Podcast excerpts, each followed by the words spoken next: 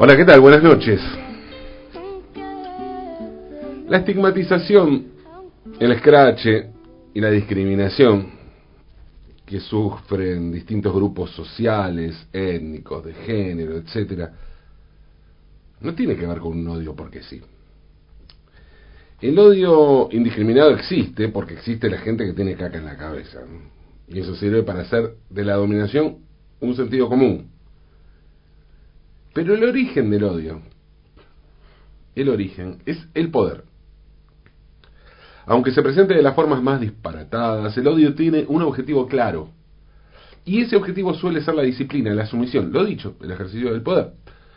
Si pensamos en cada uno de los grupos que históricamente fueron segregados, veremos que siempre aparece como denominador común la dominación. Y esa dominación no tiene reparos en servirse de mentiras ridículas.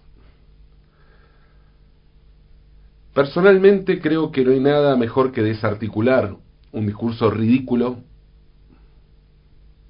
No hay nada mejor para desarticular un discurso ridículo que ser doblemente ridículo. No tomarnos en serio lo ridículo. Inclusive cuando lo ridículo se vuelve política de Estado o de clase o de género para sostener el poder. Me encanta cuando un grupo receptor de un discurso de odio toma los términos insultantes y los vuelve signos de identidad y hasta de orgullo. Los putos peronistas, por ejemplo. O las putas feministas. Me pasa algo similar con una frase feminista que se hizo muy popular en los últimos años. Somos las nietas de las brujas que no pudieron quemar. La frase es maravillosa porque implica hacerse cargo de la palabra bruja. Bruja. Bruja. Igual que puto, marica, putas. Marica, pienso en Sudor Marica, ¿no? Una banda que me encanta y que solemos escuchar aquí en este programa. Igual que tortas, trabas. Bruja es una palabra sumamente agresiva. A priori, bruja no parece ser tan violenta como puta o puto. Y esto tiene que ver con que bruja no forma parte de aquellos que históricamente se llamó malas palabras. La palabra aparentemente no es en sí un insulto. Es el uso el que lo vuelve insultante. Insisto, esto aparentemente. Porque en los hechos la palabra bruja es mucho más insultante. Qué puto, puta, traba. Y la sutileza de ser aparentemente un término neutro no hace más que confirmar el carácter estigmatizante, porque lo hace apto para todo público. Y lo vuelve de alguna manera amable. Por un lado están aquellas brujas, mujeres a las que quemaban por ser mujeres libres e independientes, por, adentrarse en territorios que, como la ciencia, solo estaban destinados a los hombres, la ciencia, la investigación. Pero si venimos más acá hacia nuestra época, vamos a dar cuenta de otras brujas, más domésticas, pero igualmente estigmatizadas, humilladas y productos de relaciones de poder. Pensemos en la Jabro, la bruja, la Jabro. Esa forma con la que hasta hace no mucho varios tipos se referían a su esposa. Hoy digo esto y suena a, un raulismo de modé pero durante mucho tiempo el asunto fue muy popular y estaba muy naturalizado. La bruja era la mujer, pero también la suegra. Eran mujeres que cargaban con el mandato de ocuparse del hogar. Y que a nosotros los tipos que queríamos vivir la vida y básicamente que ninguna mina nos rompiera las pelotas, nos parecían unas amargadas, o sea, brujas. Enriqueta Martí y Ripollés Enriqueta Martí, así fue conocida, nació el 2 de febrero de 1868 en San Feliu de Llobregat. Es una localidad que está a unos 80 kilómetros de Barcelona. Siendo adolescente, Enriqueta se trasladó con sus padres a Barcelona, donde trabajó como niñera y como prostituta en burdeles del barrio del Raval, donde vivía, y del puerto de Barcelona no muy cerca de allí. No muy lejos de allí, es bastante cerca, sí. Queda, hay que pasar el Raval, atravesar el barrio gótico y ya se está ahí en, en el puerto. Además tuvo una, un negocio en una feria dedicada a la herboristería. Siempre fue muy pobre, muy pobre Enriqueta. Y con esto se la rebuscaba, con todo esto. En 1885 em, se casó con Joan Pujalló, un pintor anarquista que se alimentaba de alpiste para pájaros, personaje. Enriqueta y Joan tuvieron un hijo, Alejandro, que murió por desnutrición a los nueve meses. la muerte de su hijo traumatizó a Enriqueta para siempre. Con su marido se peleó y se reconcilió varias veces hasta que se separaron de modo definitivo. Hundida en graves trastornos psicológicos, Enriqueta empezó a ser estigmatizada como la loca del barrio. Lo tenía todo, ¿no? Era prostituta y curandera, elaboraba pociones y ungüentos, vendía yuyos, y había perdido un hijo, lo cual la volvía loca y vengativa para la sociedad. Era el terror de los niños y las niñas. Lo he dicho, una bruja. Claro que lo de las brujas ya había pasado de moda, como estigma social. La Inquisición se había ido al carajo y tras la última gran quema de brujas en la península, en Sugarramurdi, en Navarra, en los Pirineos, en 1610, tres siglos antes, bueno, tuvieron que cambiar los planes, ¿no? Después de aquello de aquella última gran quema que tuvo hasta resistencia por parte de los propios inquisidores. Hubo inquisidores que dijeron que aquello había sido un despropósito. Y fue un despropósito. Tras un juicio en el tribunal en Logroño quemaron vivas a seis mujeres y otras 18 se salvaron porque tras las torturas confesaron su pecado y apelaron a la misericordia del tribunal. La revolución industrial requería otros relatos estigmatizadores, otros pecados, otras formas de sumisión. El Raval era en aquel momento un barrio muy poblado, cargado de miseria, exclusión social. Aún hoy se encuentran rastros de aquellas historias entre las estrechas calles. De lo que hoy es algo muy parecido al Raval, tiene algo así como el 11, ¿no? Muchos inmigrantes, la mayoría hoy pakistaníes, hace 30 años hubo más bien marroquíes, pero conviven chinos, inmigrantes de muchos lugares del mundo.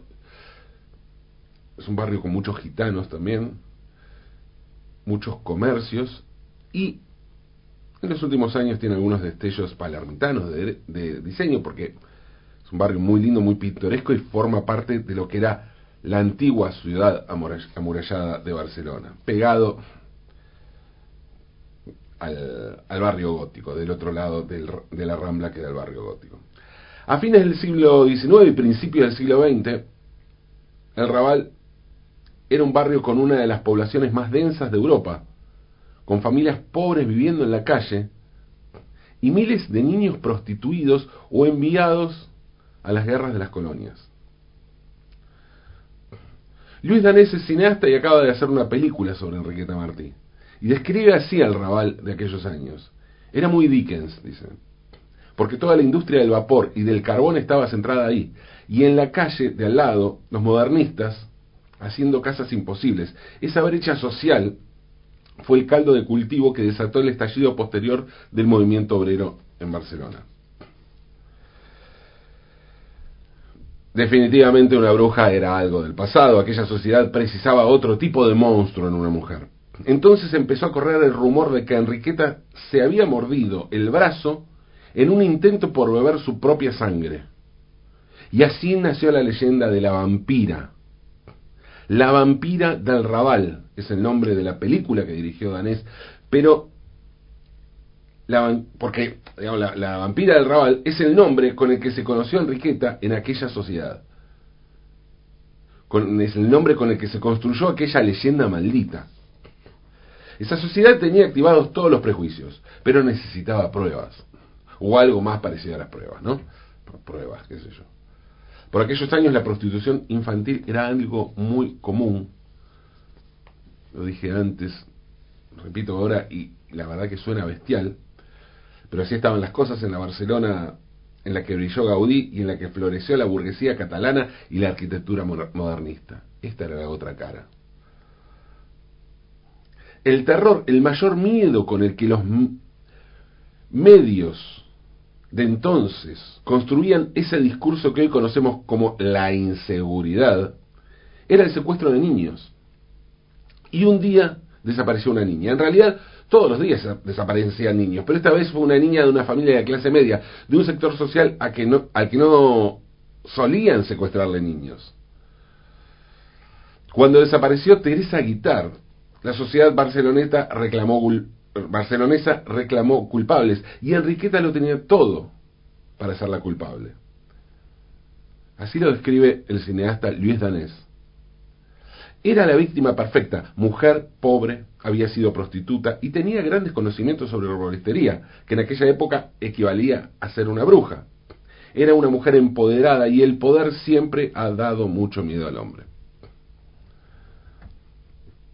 Además de la película, hoy la, la sociedad catalana, barcelonesa, catalana en general, está haciendo revisionismo sobre qué pasó realmente con Enriqueta Martí y quién fue, de verdad, esta mujer. Elsa Plaza es historiadora y autora del libro Desmontando la leyenda de la vampira del Raval. Y dice lo siguiente, la historiadora. Su abogado defendió que sufría un trastorno por no poder ser madre, pero Enriqueta secuestró a Teresita por motivos que nunca conoceremos. La niña de cinco años pertenecía a una familia de panaderos que sin ser la clase alta, tenían la influencia suficiente como para que la prensa se hiciera eco de la desaparición de su hija. Un par de semanas después, fue encontrada en el piso de Enriqueta, vestida con harapos y con la cabeza rapada, pero sin ningún, sin ningún maltrato físico. Ningún historiador puede hoy dar respuesta a qué llevó a la mujer a recluir en su casa a esta muchacha. Tras este episodio, y bajo una fuerte presión social por la desaparición sistemática de menores en el barrio, la prensa magnificó hasta la caricatura la culpabilidad de Enriqueta Martí. Se le atribuyó el asesinato de más de una decena de niños, a los que supuestamente les extraía la sangre y las vísceras para elaborar pócimas para sus adinerados clientes. Es gracioso porque si la buscan en Wikipedia van a ver que está toda esta descripción. Y abajo dice, estudios recientes indican que todo esto no habría sido exactamente así. Después de dar todos los detalles macabros sobre esto que estoy contando, sobre la extracción de sangre, vísceras, comía niños, que hacía pociones con sus órganos. En el departamento de Enriqueta había otra niña, Angelita, que resultó ser una sobrina que estaba a su cargo, y se descubrieron trapos ensangrentados y huesos en su casa. Unos hallazgos que bien podrían tener que ver con el cáncer de útero que padecía Enriqueta Martí y con su oficio, su ocupación o su profesión, como gusten, como curandera. Pero eso equivalía, equivaldría a desmontar la leyenda de la vampira. Y la prensa y la sociedad que consumía y convalidaba esa prensa necesitaban a la vampira. Una historia atrapante con todos los condimentos de una malvada al estilo de Hansel y Gretel. Al comienzo les hablé de la, estigmatización como forma de poder. Pues bien, la leyenda de la vampira del Raval le sirvió a la burguesía catalana para tapar sus propios crímenes. El cineasta Luis Danés, director de La vampira del Raval, explica lo siguiente. La pederastía estaba absolutamente normalizada en algunos sectores. Se dice que en casa de Enriqueta se encontró una lista de nombres influyentes de la ciudad, familias reputadas de Barcelona y cargos del ayuntamiento, que terminó desapareciendo, algo que nunca podremos averiguar. Y agrega, los mismos días que encuentran a Teresita coincide con el descubrimiento de un prostíbulo de niños cercano al liceu. Da la impresión de que su caso fue una cortina de humo para ocultar un escándalo de pederastía relacionado con la burguesía barcelonesa.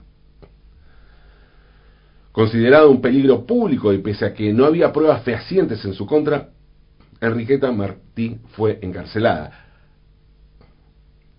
Y a la fábula se le añadieron después versiones en las que se aseguraba que había sido apaleada por las otras presas, pero lo cierto es que murió a causa del cáncer a los 45 años.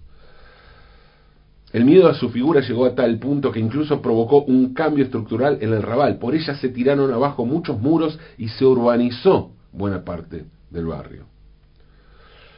Hoy desde el propio ayuntamiento de Barcelona, recordemos que la alcaldesa es una mujer, Ada Colau, desde el ayuntamiento se intenta desmontar la leyenda negra sobre la que durante décadas ha sido considerada como una, de las asesinas en serie más despiadadas de la historia. Pero es que es muy probable que no haya sido más que el chivo expiatorio de los poderosos, del poder. Y una víctima del patriarcado, la desinformación y el sensacionalismo mediático. Lo dije muchas veces y por las dudas lo repito. No creo que esté bien juzgar determinados comportamientos sociales del pasado con ojos del presente, y mucho menos clausurar, clausurar a determinados personajes por determinadas prácticas que hoy nos parecen inadecuadas o aberrantes, pero que en otra época eran naturales. Pero aquí se trata de otra cosa. Se trata de desarmar discursos de dominación, de poder. No sabemos con seguridad si Enriqueta Martí fue una mujer independiente, comerciante, si sufría trastornos mentales, o si la muerte de su hijo le habían arrojado a la locura, o todo eso, quién sabe. Lo que es seguro es que no fue una vampira. Ni una vampira ni un monstruo. La creación de monstruos es la mejor manera de interpelar y analizar a aquellas sociedades que necesitan crear monstruos.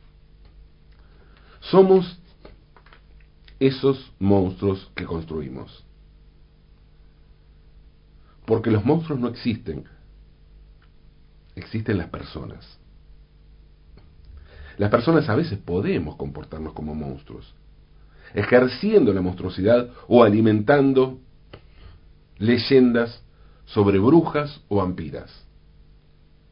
Hagámonos cargo que probablemente sea esa la mejor forma de ser un poco menos monstruos. Hagámonos cargo, aunque es de noche.